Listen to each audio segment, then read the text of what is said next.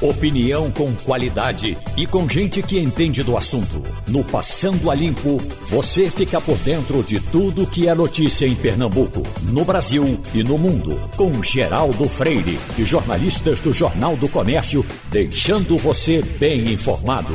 Passando a Limpo. Eita, estamos na sexta-feira, é sexta-feira, pré-carnavalesca Amanhã é sábado de Zé Pereira, em situação normal. Estariam aí já com o galo da madrugada escalado ali no meio da rua.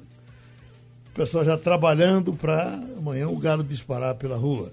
Mas a vida continua e o carnaval aqui é pesado.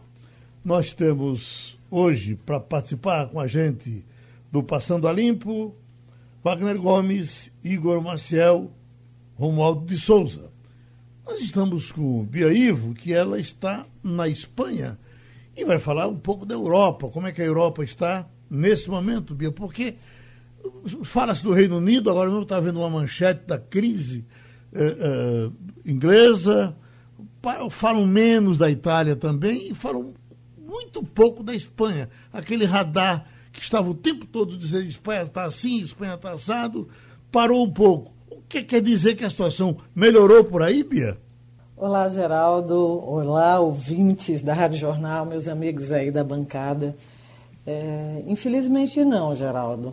Uhum. O que a gente vê nessa pandemia, é, como na vida, são notícias ruins e notícias boas. Nesse momento, a Europa inteira vive um momento bem delicado. Né?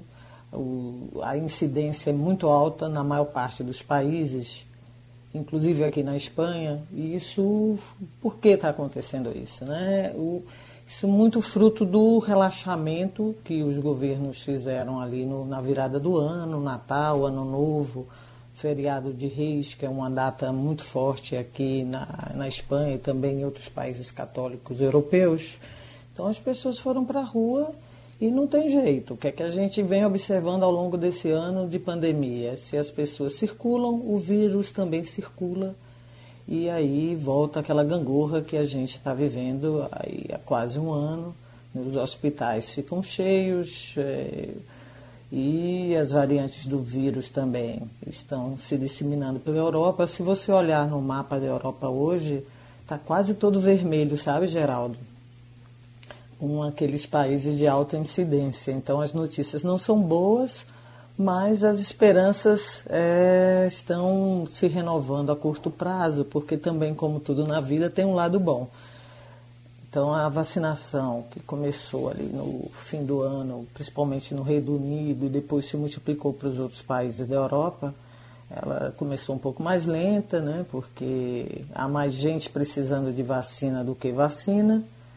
Então começou a guerra entre os países de quem pagava mais pelas doses e ficou aquele leilão que também repete a história do mundo. Os mais ricos vão pr primeiro na fila, infelizmente, e depois os mais pobres é que chegam. Mas hoje, por exemplo, chegou uma notícia muito boa aqui para a Europa, que outras farmacêuticas, fora a Oxford, fora a Pfizer, estão conseguindo aí aumentar suas plantas para produzir é, uma quantidade maior de vacinas. Né? Para você ter uma ideia, nesse momento de hoje, quatro novas farmacêuticas já pediram autorização à entidade europeia que libera as vacinas para avaliarem a qualidade do, do, dos seus, dos, dos seus das suas doses, dos seus medicamentos, e entre elas uma gigante do mundo farmacêutico, que é a Johnson Johnson, que aqui na Europa tem uma marca para vacina chamada Janssen, que só para a Espanha, agora em março, vai colocar 100 milhões de doses. E além dessa boa notícia da quantidade, é que é uma dose única, diferente de, de outras que já estão no mercado então, isso dá uma esperança de acelerar o ritmo de vacinação, que vai ser a única maneira né, de o mundo recu recuperar um pouco do seu fôlego, tanto do ponto de vista sanitário quanto do ponto de vista econômico nos próximos meses. Beatriz Ivo, a gente sabe que o Reino Unido é, impôs restrições de voos oriundos do Brasil, tem punições, inclusive, para quem negar a passagem pelo nosso país aqui e for para a, a Grã-Bretanha. Uh, a Espanha também, no começo desse mês de fevereiro, colocou algumas restrições de voos oriundos do Brasil. Essas restrições devem ir até o próximo dia 17, inclusive. E eu ouvi, apesar de tudo isso, Bia, uh, da segunda, da terceira onda na Europa, a segunda onda aqui no Brasil. Uh, alguns falam até que não é nem segunda onda, porque a primeira não chegou a acabar. Mas eu ouvi eh, ontem de um importante sanitarista brasileiro uh, a seguinte declaração: É impressionante como estamos já há um ano de pandemia em todo o mundo, com vários exemplos vindo de restrições e problemas encarados por outros países, como é impressionante como tem gente que ainda não acredita na pandemia ou não respeita a violência desse vírus. Aí na Europa, essa onda negacionista é grande, como é grande aqui no Brasil também, Bia? Ela é importante, sabe, é, Wagner? Eu acho que essa questão do negacionismo, infelizmente, é um movimento mundial, né? É incrível como a gente tem tanta informação numa velocidade tão impressionante de acesso à informação, mas essa ideologia do negacionismo vai prejudicando não só aqueles que não acreditam, como os que também sofrem as consequências desse negacionismo. E, além disso, também tem muita irresponsabilidade de muitos governos. Vou dar um exemplo prático para você. É, a França, por exemplo, endureceu muito as medidas nos últimos, nas últimas semanas. Por exemplo, os bares, restaurantes continuam fechados. E o que é que está acontecendo? Em cidades como Madrid, por exemplo, onde o governo tem autonomia para é, delegar algumas medidas diferentes do que o governo nacional da Espanha determina, está chegando cada fim de semana levas e levas de voos de jovens franceses para curtir a noite em Madrid, porque Madrid não tem medidas tão duras quanto outras, outras cidades grandes da Espanha. Então, você vê levas de jovens que vêm, vêm para os bares, para as terraças, vêm passar o fim de semana, os voos são muito baratos entre as capitais europeias. Então, o que eles não podem fazer de farra lá, vêm para fazer farra no país vizinho.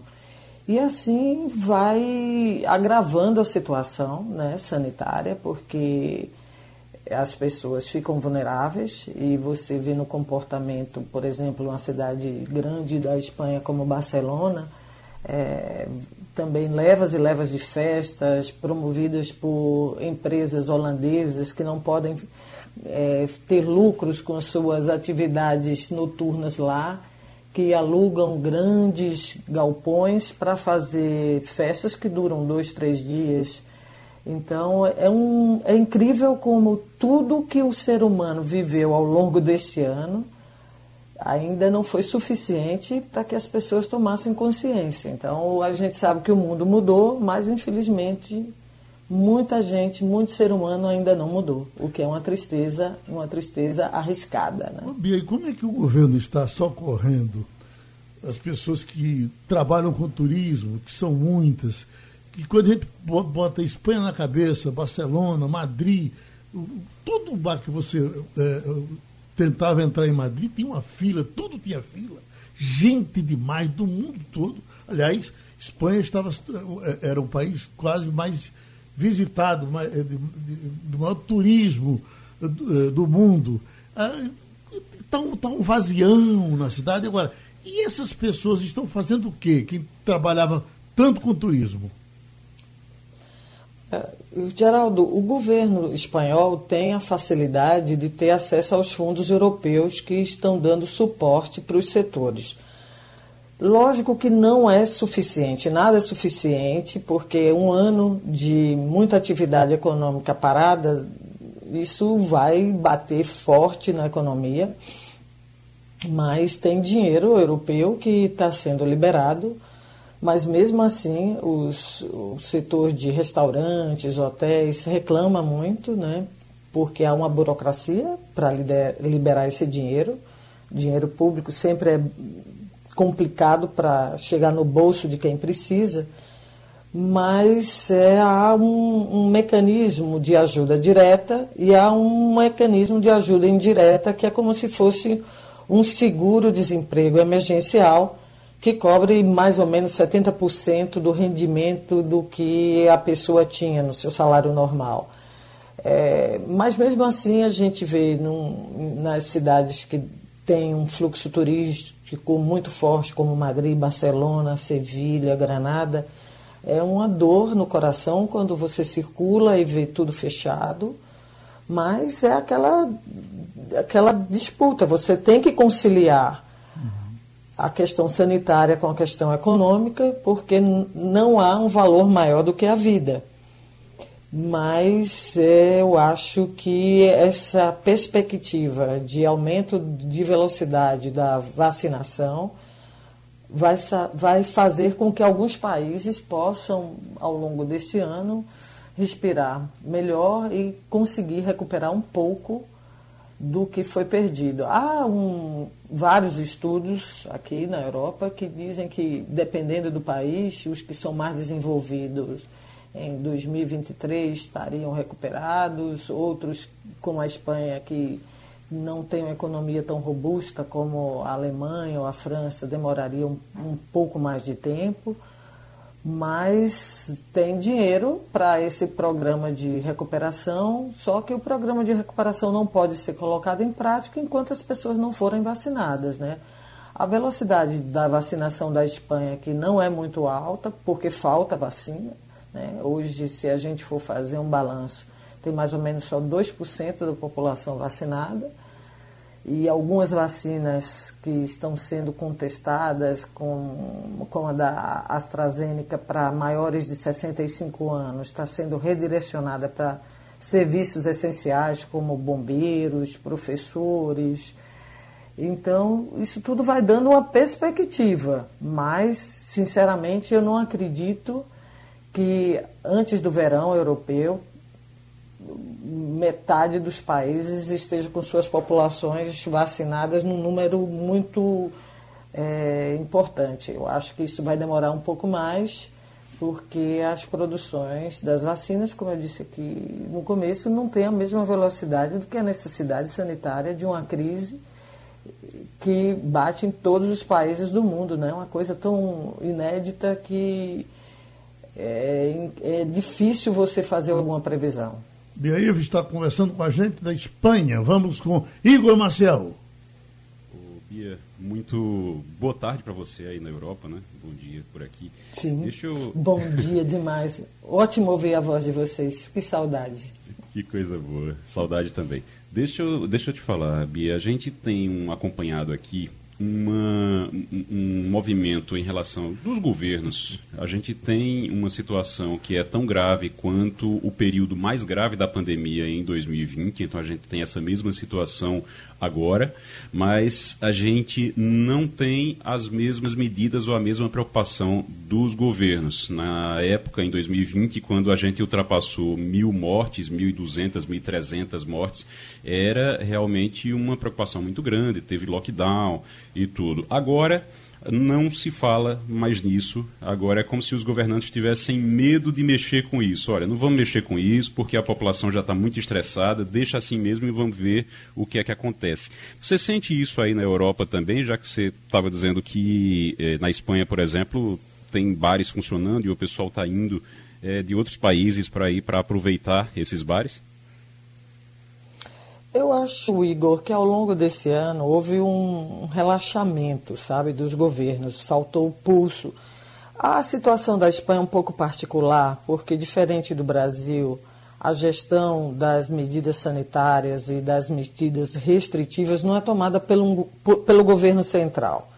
Né? A Espanha tem autonomia nas suas, nas suas províncias para decidir determinadas medidas. Então, é, a governos e governos, em qualquer lugar do mundo. Né? Então, no norte da Espanha, por exemplo, as medidas são mais duras e os números de contaminação são menores. A Madrid é uma cidade onde o governo é mais permissivo. Né? Aqui onde, na Andaluzia é, há um meio termo. Na Catalunha, é, que está agora vivendo uma eleição bem complicada, de uma sucessão complicada. Domingo vai ter eleição.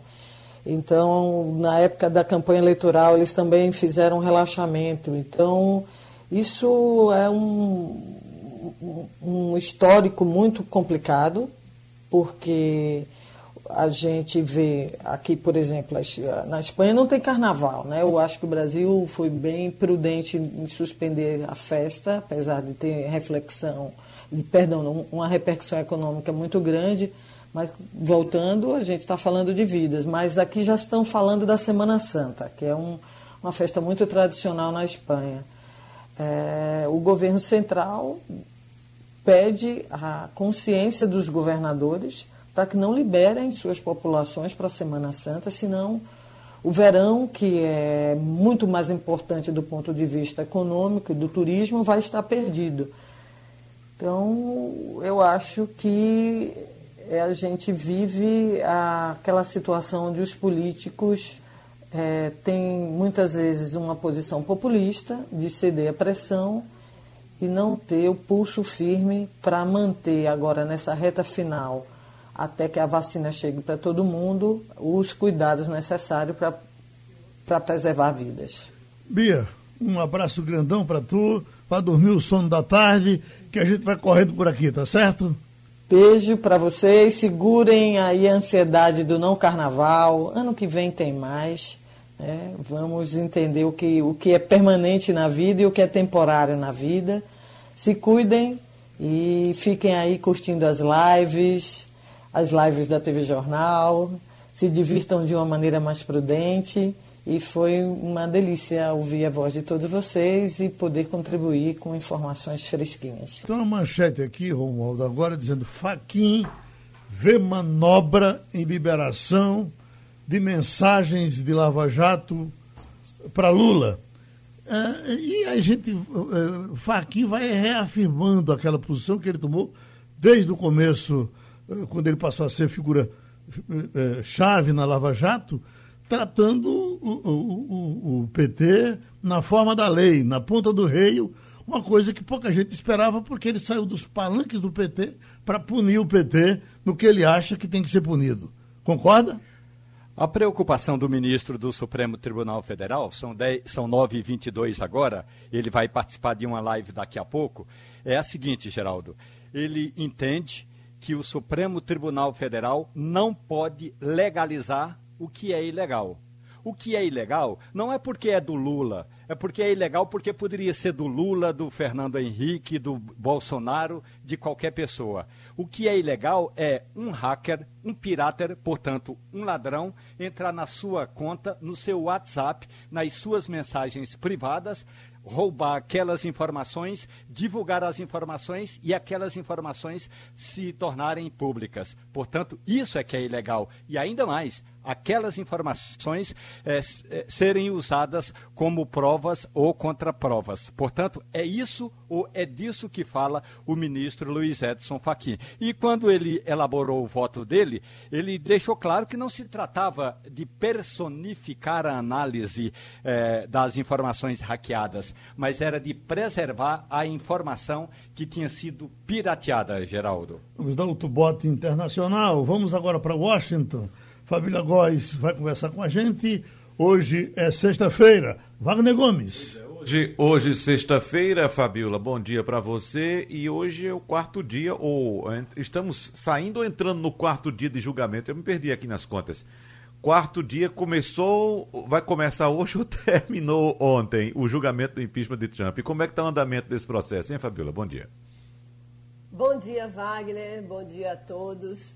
Você disse certo. Hoje é o quarto dia de julgamento do impeachment do Trump, pelos quais o, o, o Trump não pode, não deve ser condenado. Né? O processo começou na terça-feira, sendo julgada a constitucionalidade do caso. Em dois dias, os promotores da acusação apresentaram vídeos, provas, falas do Trump, Twitter dele incitando que aquela turba fosse até o Capitólio e chegasse a invadir as dependências e ameaçando inclusive a integridade física dos senadores que estavam lá, inclusive o vice-presidente Mike Pence. Né? Então, agora, hoje, né, nessa sexta-feira, os advogados começam a apresentar, eles estão prometendo terminar toda a defesa no dia de hoje. E aí, no final de semana, ou então no mais tardar na segunda-feira, os senadores julgam o processo. Então, é o quarto dia, é o, o Trump está calado, né? Ele, a gente sabe de um retorno dele de que ele não gostou da apresentação dos advogados de defesa no primeiro dia da sessão, achou fraco o argumento que eles, os argumentos que eles usaram. Então vamos ver como é que vai ser a condução nessa sexta-feira dos advogados de defesa. Aquela sensação de que não ia dar em nada, pelo menos diminuiu a partir do momento que o Senado eh, mostrou que está disposto a, a bom aceitou a constitucionalidade?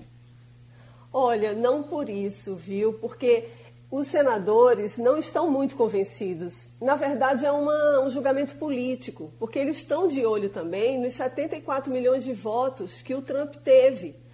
Então, tem um deles, um dos senadores, já anunciou que vai votar pelo impeachment um dos que não estava previsto. O Biden ontem deu uma declaração, porque ele não tem comentado muito sobre esse impeachment, de que espera que mais senadores sejam convencidos. Mas dificilmente vamos chegar a um número de 17 senadores republicanos que teriam que se somar com os 50 votos dos democratas para caçar né, o, o Trump, os direitos políticos dele. Uhum. Então, diminuiu muito levemente. A gente sabe que esse resultado vai ser favorável ao Trump. Igor Marcel? Fabiola, muito bom dia para você. A gente é, viu eh, a revista Lancet agora está dizendo que pelo menos 40% das mortes causadas pela Covid nos Estados Unidos poderiam ter sido evitadas e que falhas de Trump aumentaram mortes e influenciaram também Bolsonaro aqui. A gente sabe que falhas de Trump aumentaram essas mortes. Se é, isso é verdade, significa que de cada 100 pessoas que morreram, 40 poderiam não ter morrido, de acordo com os cálculos, de acordo com, com a revista? Isso mesmo. Bom dia, Igor. A, a verdade é que o Trump não fez nada para evitar que essa pandemia se instalasse desse jeito nos Estados Unidos. Essa revista Lancet é uma revista muito conceituada na área de medicina e eles fizeram, inclusive, essa projeção. 40% das mortes né, evitadas seria realmente é, um número muito. Os Estados Unidos já tem quase 500 mil mortes de Covid, né? mais de 26 milhões de casos. Então, é uma, inclusive, uma sinalização de que o Trump, por ser o líder de uma potência como são os Estados Unidos, possam ter influenciado outros políticos, como o presidente Bolsonaro, o presidente da Hungria. Então, há realmente uma preocupação muito grande da comunidade internacional e crítica muito ferrenha a essa decisão do Trump de não ter reconhecido a importância desse vírus. Né? Ele começou a falar de cloroquina, de medicamentos que poderiam ter sido usados e que não se mostram eficazes. Então, é uma responsabilidade muito grande que recai na, nas costas do ex-presidente. Romualdo de Souza. Fabiola, muito bom dia para você. Olhe, hoje o poeta paraibano radicado em Pernambuco, Marcelo Melo, integrante do grupo Quinteto Violado, está aniversariando. E aí, é, eu gostaria que você, já que está aí tão distante, não esquecesse, e eu sei que você não vai esquecer, a nossa cultura pernambucana, incluindo um dos mais importantes grupos, que é o Quinteto Violado. Anote aí no seu caderninho, hoje é o aniversário do Marcelo Melo. Agora, a questão com relação aos Estados Unidos, é que importa menos numa sexta-feira como esta, é há quem fale já que o ex-presidente dos Estados Unidos poderá vir a responder no Tribunal Penal Internacional por suas ações é, truncadas no enfrentamento da pandemia da Covid. Fabiola. Bom dia, Romualdo. Puxa vida, agora você me deixou com mais saudade ainda de Pernambuco. Quinteto Violado realmente é um grupo que faz parte das minhas melhores lembranças do Estado. E a gente está nesse momento aí de carnaval sem ter carnaval, né? Todo mundo dentro de casa. Então, realmente é uma boa lembrança aí do aniversário do Marcelo. Então, o Trump no Tribunal Internacional é uma, seria uma medida extrema Né? Eu não sei se isso poderia avançar, porque eu não sei se teria, por exemplo, outros países, outros presidentes teriam a coragem de apoiar uma condenação dele no Tribunal Penal Internacional. Não sei se teriam elementos. Como é que vai comprovar que ele tem diretamente envolvimento na morte dessas milhões de pessoas, mil, 500 mil pessoas, né? Aqui nos Estados Unidos. Então, não sei se isso vinga, não. Inclusive, é do próprio presidente Bolsonaro, né? Que teriam levantado essa possibilidade também. Isso, não, não creio que isso avance nesse cenário. Então, já que, que eh, Romualdo está tornando a sexta-feira mais ternurável, eu tenho, estou recebendo aqui um pedido de Oliveira de Panelas, que às 17 horas ah, mas vai ser no dia 28 ainda. Ah, então tem, tem muito tempo. Às 17 horas do dia 28 vai ter uma live de Oliveira de Panelas, da melhor qualidade. Agora é dessa que o pessoal, o Wagner, manda dinheiro para a conta do, do ah, é? Entendeu? Essa é boa. Ajudar a Oliveira é, de Panelas claro. a comer caviar. Exatamente. Eita. Bom, Fabiola, então, na, a, a, a essa altura, a, a grande. E o, e o presidente novo? Está trabalhando feito bicho aí? Olha, o presidente novo está trabalhando bastante, ele está doido que acabe logo esse impeachment. Inclusive, tem continuado a falar com presidentes de outros países, falou com a China essa semana. Tudo indica que a relação com a China pode ser que melhore um pouco, mas não se distanciar muito da política conduzida pelo ex-presidente Trump. E, inclusive, a relação com o Brasil já tem sinalizações diferentes o secretário de Estado Blinken conversou com o Ernesto Araújo, né, o ministro de Relações Exteriores, ontem. O Ernesto Araújo disse que foi uma conversa muito proveitosa, que eles vão continuar a parceria de mais de 200 anos com os Estados Unidos. Inclusive, talvez haja algum alinhamento, ajuste na condução da política de meio ambiente e também de direitos humanos.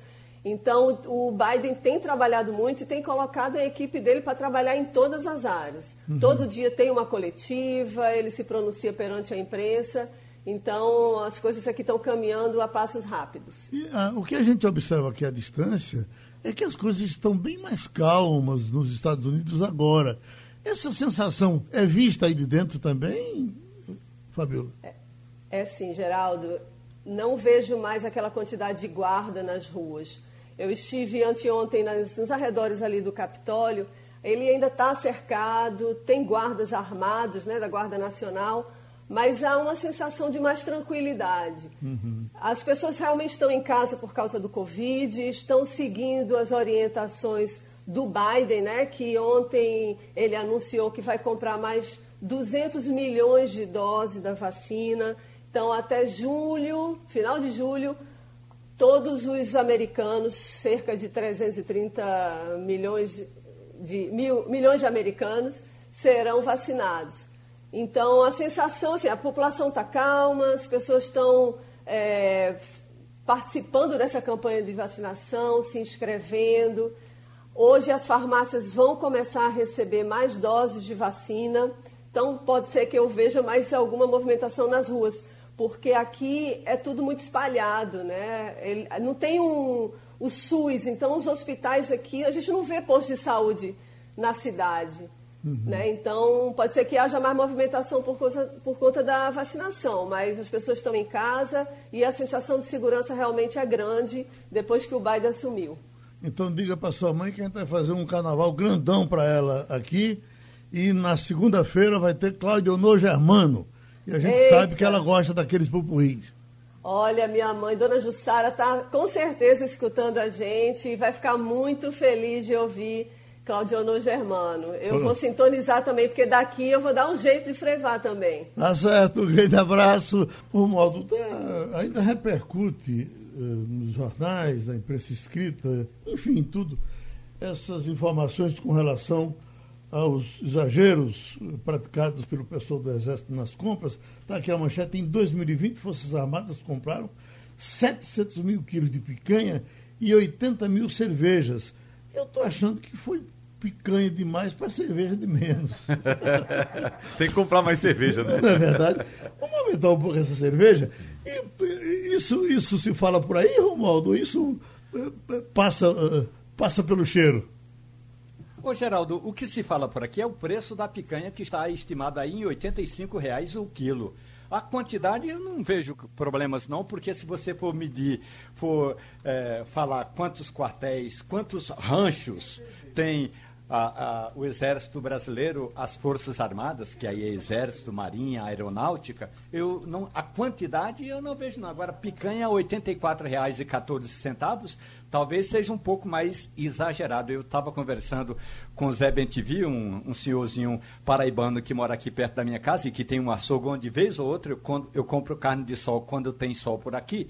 E ele estava dizendo que a picanha está um pouquinho exagerada. Agora, a quantidade eu não acho exagero, não. É só medir quantos soldados tem e essa quantidade de carne que eles comem. Geraldo, eu acho que, eh, às vezes, a, a gente... É, é, dá uma supervalorizada na informação com relação, sem, sem dizer exatamente a quantidade de pessoas que vai consumir aquela, uh, aquelas carnes. Agora, sobre cerveja, Wagner Gomes entende muito mais do que eu, tanto de cerveja como de, da qualidade da bebida. E do preço também, Romaldo de Souza, porque, por exemplo, uh, o que a gente observou, já trouxe aqui o relato de algumas marcas uh, ontem eu falei aqui, os, e os preços praticados no mercado é uma coisa absurda. Por exemplo, de uma cerveja barata, das mais baratas do mercado, uma cerveja puro malte, em lata.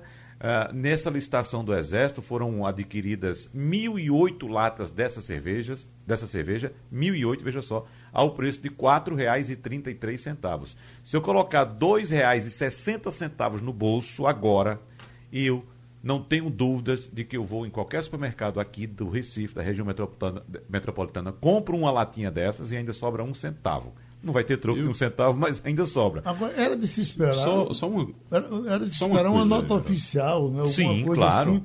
E, e, essa é, é uma das perguntas, Romualdo. Até agora, o, o, Exército, Forças Armadas, o ministro, ninguém disse, olha, minha gente, explicação, procuraram dar explicação, mesmo do meu atabalhoada, explicação para o leite condensado, né? Mas para esse negócio de agora, eu pelo menos não vi nada. Já saiu? Geraldo, neste governo, ou no atual governo, é, claro que em outros governos também houve isso, mas neste governo, a lei de acesso à informação é algo aqui quase letra morta. Como é que funciona isso? Quando a gente tem uma informação, quando ouve o galo cantar ou quando apura algo, precisa de checar essa informação. Vou te dar um exemplo. O Senado Federal tem 81 carros, cada senador tem direito a um carro. É, é aquele carro dele durante oito anos de mandato. Se você mandar um ofício hoje dizendo: Eu quero saber quais são as, os números dos veículos para cada um dos 81 senadores. Eles dificilmente respondem. Então, é, a lei de responsabilidade, a, a lei de, de acesso à informação, tanto no executivo como em outros poderes, realmente é muito difícil da gente obter uma resposta. Então, ainda não teve uma resposta justificável para essa. Uh, eu não sei, não, não posso dimensionar a quantidade, mas o valor dos, pre, dos preços do, dos produtos, sim. Outro dia teve uma licitação na Câmara dos Deputados para compra de café. Wagner Gomes, você que entende de café de qualidade, o preço do café vagabundo estava praticamente o preço de um café especial. Ou seja, essa história da licitação para compras de produtos de, de, de, primeira necessidade é muito complicada. E tem outro detalhe aí que a gente sabe que no mercado, quando você faz uma compra em grande quantidade, o preço baixa. Porque quando a gente vai na, nos grandes mercados, grandes supermercados, o preço é mais barato do que aquele mercadinho de bairro. Porque o mercadinho de bairro compra em menor quantidade, não tem condição de praticar o mesmo preço daquele, aquela grande rede que compra carretas e carretas de produtos. Porque o setor público, e nesse caso especificamente o Ministério da Defesa, compra, faz uma compra grande e paga praticamente o dobro do preço dos produtos. Parece que Igor Marcel quer eh, acrescentar alguma coisa, não é isso, Igor? É, eu só queria colocar é, que é sempre importante, quando a gente vê esse tipo de, de, de, notícia, quando a gente vê esse tipo de informação, é sempre importante, claro, como disse Romualdo, a gente ver a quantidade, quantas pessoas vão consumir isso. Isso é muito importante, realmente. Agora, nesse caso, a gente tem que observar o seguinte: a gente está num período, num período da economia, num período de crise, em que você vai no supermercado e o que mais tem é na, naquela parte ali do açougue, de carnes, as pessoas fazendo conta ali no celular, na calculadora no celular, fazendo conta para ver o que é que dá para levar, porque você não consegue levar uma carne mais cara, às vezes você troca carne por frango, você, o frango está caro também, você troca por porco, você troca por outra coisa, às vezes nem compra carne por conta disso. E num momento como esse, você saber que o Exército está comprando picanha a 84, quase 85 reais o quilo, comprando picanha para os soldados, realmente você fica.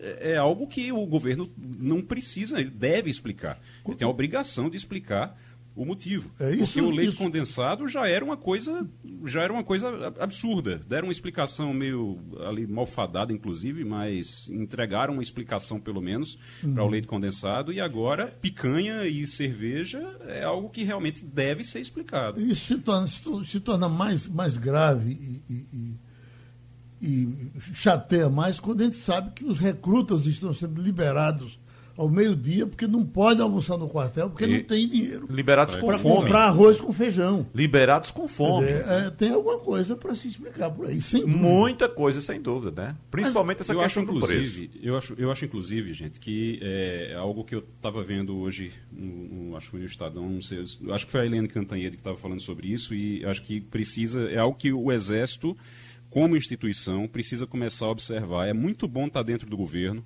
é muito bonito para eles estar dentro do governo, eles estão levando vantagem em tudo, tem muito bônus, tem muita coisa, mas no médio e no longo prazo, a imagem do Exército vai sair, seja agora, seja Bolsonaro se reelegendo, seja daqui a quatro, oito anos, seja como for, mas a imagem do Exército pode sair muito arranhada politicamente e o Exército, como instituição, precisa ter uma imagem, precisa ter uma imagem sólida e isso pode sair muito prejudicado no longo prazo, por conta como dessas sempre te, Como sempre teve, inclusive, né? e você, em todas as pesquisas que nós lemos desde que nos entendemos de gente, uh, uh, uh, as Forças Armadas sempre tiveram uma grande credibilidade. Precisa Exatamente. trabalhar por ela. E, e tem outra coisa, Geraldo. Por que bebida alcoólica para o Exército? Cerveja, né? uma cervejinha gelada não faz mais. Geraldo, não foi uma, não. querendo demais. Né? Foram né? 80 mil unidades de cerveja, seja garrafa de 600, seja latinha de 355 ml. E 700 mil quilos de picanha. Isso não é para ir para o refeitório. Refeitório você vai comprar uma carne mais barata, evidentemente. Né? Já Picanha. Que, já que estamos falando de comida, nós estamos com o presidente do SEASA, Gustavo Melo, porque a pergunta que todo mundo faz, o carnaval vai ser tudo aberto, a SEASA vai estar aberta também, o, o SEASA vai estar aberto também o tempo todo, presidente? Bom dia, Geraldo. Bom dia, Bom dia ouvintes da Rádio Jornal, o Romualdo, o Igor, Wagner. SEASA funciona normal, é, no período de carnaval, né? Funciona normal hoje até às 18 horas, amanhã das 3 da manhã até às 18 também. No domingo fecha, reabrindo meia-noite, segunda-feira e terça, de 3 é, até às 18 horas também, normal. Sim. Escute, não é, é só nesse carnaval que o César funciona, ela é, funciona quase normalmente em todos os carnavais. Ou tem alguma alteração nesse? Não, não. Em todos os carnavais, o SEASA geralmente só fecha na terça-feira. É, esse ano, é, atendendo o decreto do governo do estado, nós vamos funcionar, vamos trabalhar normalmente, é, oferecendo à população alimento. Hum. Agora, nota-se algum esvaziamento nesse período, nos tempos, esse ano, por estar tudo aberto, acha que vai ser mais movimentado do que nos outros? Veja só, Geraldo, se a gente comparar com o mesmo período do carnaval do ano passado, obviamente a gente tem uma diminuição, porque a gente tem os hotéis cheios, os restaurantes aquecidos, a gente tem uma diminuição eh, de em torno de 25% se a gente comparar com a quinta até a terça no mesmo período do carnaval do ano passado. Em relação dias normais, a gente tem um fevereiro de 2021 mais movimentado do que um fevereiro de 2020. Para você ter ideia, do dia 1 ao dia 11 de 2020 entraram 150 mil veículos no SEASA. A gente, nesse ano, a gente registra 175 mil veículos. A gente tem um aumento em consideração a dias normais. Em período de carnaval, repito, uma diminuição. Em, em quantos dias 160 mil? 175 mil veículos do dia 1 ao dia 11. Uhum. Wagner, O, o, Gustavo, a nossa reportagem deu uma passada hoje pela manhã pela feira de Casa Amarela e constatou lá a, uma reclamação por parte dos consumidores eh, a respeito dos preços de alguns produtos, principalmente o feijão. E a gente vem acompanhando aí, desde o início do ano, uma disparada dos preços dos combustíveis. Gasolina e também óleo diesel, que a gente sabe que é o combustível dos caminhões. Esse aumento dos preços está interferindo, aumento dos preços dos combustíveis, está interferindo nos preços dos produtos que chegam aí no Ceasa também? Wagner, é, muito boa pergunta. Obviamente, é, faz parte do custo de produção, o aumento do combustível, é, a energia elétrica, mão de obra, sempre que é preciso é, acrescentar esse valor, geralmente chega no valor final. E, de fato, o feijão, não só o feijão, Wagner, os cereais no geral, as carnes, aves e laticínios tiveram aumento. É, quando a gente fala de hortaliça e frutas, não, permanece mas a gente, quando fala desses outros itens, a gente pode registrar é, aumento até 40%. Certo. Agora, para terminar, diga uma frutinha boa, da safra, que está chegando aí, que tem grande quantidade e o preço não está alto. Por exemplo, o caju, para uma cachaçinha no final de semana, está garantido? Está garantido, Geraldo. O primeiro semestre, as frutas, estão praticamente todas em, na safra. Sim. E a fruta, como eu falei antes, a gente não teve um, um, um aumento significativo. E você falou do caju, até comprei um pouquinho para tomar um amanhã, comer um cajuzinho. Tá bom, amigo, um abraço. Ouvimos Gustavo Melo, que é presidente do SEASA. Estamos com o presidente da Fundap, Marcelo Canuto, para a gente falar sobre essas, esse esforço do governo para atender a classe artística que tanto tem reclamado e com justa razão, porque na verdade não está podendo trabalhar, está querendo uma forma de sobreviver. Até Wagner fez um debate essa semana de, de da, da cara no ouvido do sofrimento dos cantores. Hoje tem novamente, não é? Hoje a gente vai falar sobre as lives do carnaval, mas certamente uhum. os artistas vão falar também a respeito então, dessa dificuldade. Né? Vamos, vamos entender agora o que está sobrando para esses artistas, o que é que o Estado pode fazer, o, o esforço que está fazendo para atendê-los de alguma forma, Wagner? Bom, uh, explicar para o nosso ouvinte, primeiro, Geraldo, que o governador Paulo Câmara envia hoje à Assembleia Legislativa o projeto de lei que estabelece o auxílio emergencial para artistas e grupos ligados à tradição do carnaval. Então, ao todo, serão destinados 3 milhões de reais para amparar os profissionais que estão impedidos de trabalhar por causa da pandemia, que levou o governo do estado a suspender o carnaval aqui em Pernambuco, como sabemos. Né? Então, os valores definidos terão um piso de 3 mil reais e um teto de 15 mil pagos em parcela única até o mês de abril. Agora, eu queria saber do presidente da Fundarp, Marcelo Canuto, se esse valor é suficiente para atender eh, todos os artistas. O governo acredita que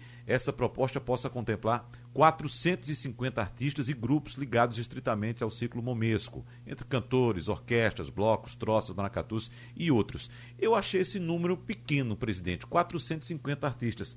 Será que esse, esse valor vai ser suficiente para atender outros uh, artistas que não sejam contemplados pelos projetos? Só para lembrar, Wagner, que não só são os da cidade. Você tem. Uh, não, aqui é o estado de Pernambuco. Gente que canta carnaval em Pesqueira, né, em, em, em, Vitória de Santo Antão. Enfim, é um negócio estadual. Exatamente. Uhum. Presidente. Posso falar? Bom dia. Bom dia. Bom dia, Geraldo. Bom dia, Wagner. Obrigado pela oportunidade. É, como vocês disseram, o governo está mandando hoje um projeto de lei de auxílio emergencial visando o ciclo do carnaval. Ele vai em caráter de urgência, para a gente poder ter uma certa agilidade, alguns prazos são desconsiderados. Quando houver a votação, se aprovado pela Assembleia, é, certamente será, talvez até com alguma, com algum acréscimo de alguma sugestão, volta para o governador, o governador sanciona, se torna lei, aí nós vamos lançar o edital o edital é o regramento, é o detalhamento para que o artista possa se inscrever, se candidatar e, e ver se ele passa no, no credenciamento. Já entrando no mérito e na pergunta de, de, Wagner, é, nós antes tivemos uma preocupação de fazer algumas escutas. Então, ouvimos o, o, coletivo de música, que tem a turma nossa do Frevo André, Forró, Spock, Gerard Darlane, fizemos uma rodada com mais de 20 artistas, depois ouvimos o Acorde, que é um movimento muito, muito organizado também, ouvimos o Conselho Político Cultural. Bom, você sabe que nessa hora o, o, o mundo é pequeno para o tamanho do drama que se vive nesse momento. O que ficou muito claro foi uma preocupação com os menores, os que ganham menos, né? e os próprios artistas também preocupados com a turma que está na retaguarda deles. Então o testemunho foi o dinheiro que a gente vai ganhar, pouca coisa fica, a gente vai distribuir com o time da gente. Foi um testemunho de muitos que fizeram isso nessas reuniões. Para gente definir é, dentro da possibilidade financeira do Estado, quando foi definido 3 milhões, o que é que a gente fez? A gente mergulhou na, no, no, perfil das nossas contratações nos últimos três anos. Né? Para você ter ideia, é, a Fundap, ano passado, contratou 550. Né? Foram 550 contratações. Quando a gente fechou no circo carnavalesco, foi uma tentativa de fazer um critério. Né? Porque você sabe que no circo carnavalesco nosso, até no nosso São João e outros, a gente sempre mistura mesmo, até porque está um pouco do do, um pouco do nosso lado democrático das nossas festividades. Mas a gente tem que ter um critério. Então, o critério foi ciclo carnavalesco e ter pelo menos uma tocada nos últimos três anos. É, no edital da prefeitura, ela fechou no ano passado. A da gente, a gente botou três, porque você pode ter, não ter tocado em 2019, mas pode ter tocado em 2018. Então, tem a chance de se candidatar. É, nós nivelamos em um piso mínimo de três. Nós temos algumas orquestras de dois, de um em quinhentos, mas achamos que é justamente essa turma mais sacrificada, botamos em três. E botamos um teto de 15 mil reais. Vou dar um exemplo bem assim, grotesco. Vamos dizer que um artista de grande porte nosso queira se candidatar. Mesmo que o cachê dele seja de 120 mil reais.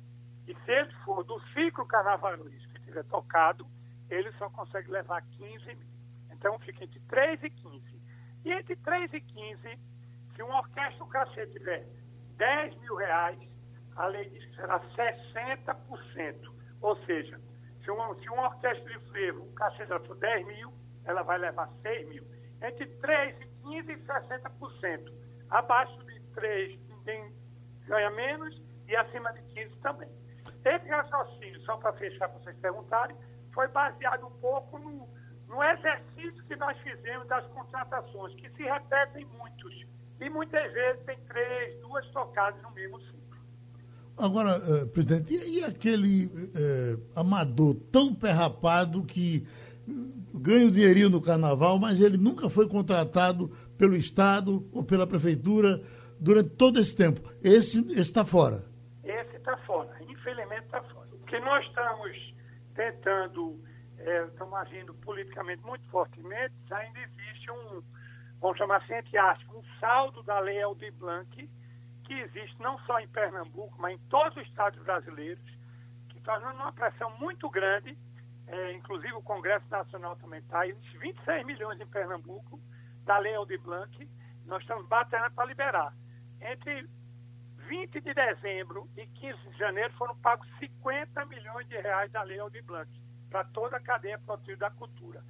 Mas a gente considera que esse dinheiro que entrou foi um pouco para o ano passado, né? Porque começou em março a pandemia. Então, de março a dezembro, a produção cultural foi muito baixa. Então, esse dinheiro que entrou na Aldir Blanc, ele veio apenas cobrir um pouco esse déficit do ano que passou. Então, nesse exato momento que nós estamos anunciando, é fechando esse circuito para os artistas do ciclo do carnaval. Igor Maciel.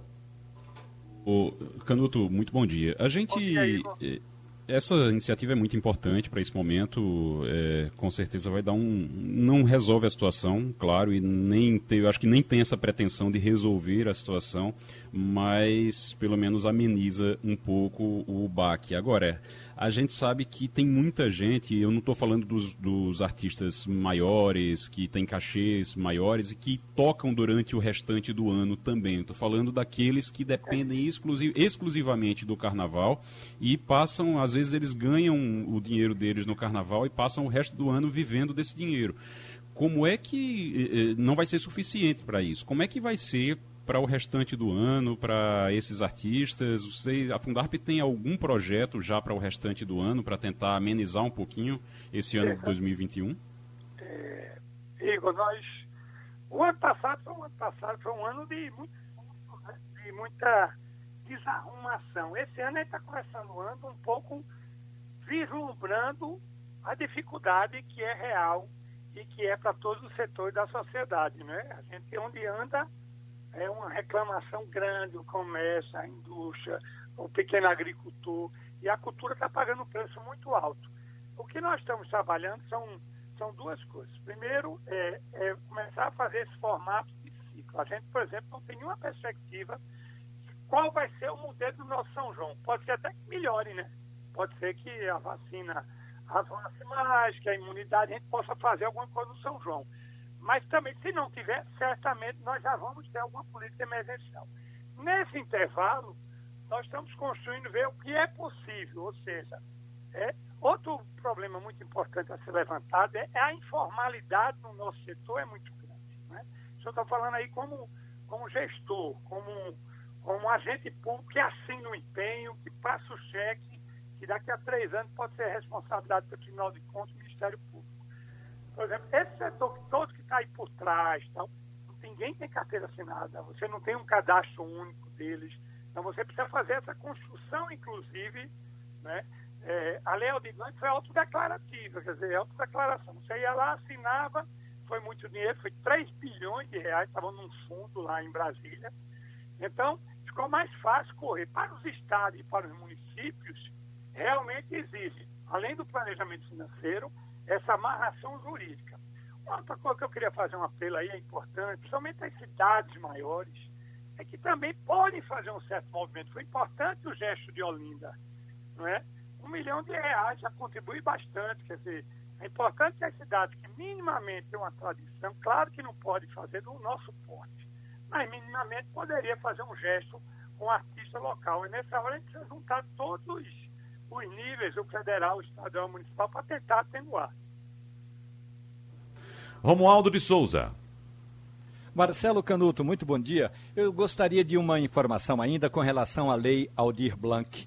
É, todo o dinheiro empenhado já foi repassado para os artistas? Como é que está essa questão da, da do repasse dos recursos, presidente? É, a Lei Aldir Blanc em Pernambuco ela foi executada pela Secretaria de Cultura comandado pelo secretário Gilberto Freire. Sinal, com muita eficiência. Pernambuco executou 50 milhões de reais. Ou seja, botou na conta, na cadeia cultural, e foi pago entre meados de dezembro e, e 15 de janeiro, 50 milhões em toda a cadeia. Aí você não está falando só de música, né? Você fala de teatro, você fala de cinema, fala de festivais. Foi, foi, foi em toda a cadeia cultural. É, o saldo, é, quem botou o projeto em Pernambuco levou. O saldo foi porque faltou, faltou no sentido seguinte, é, foi um dinheiro razoável e exige um mínimo de organização, né? De que o produtor faça um projeto, se apresente.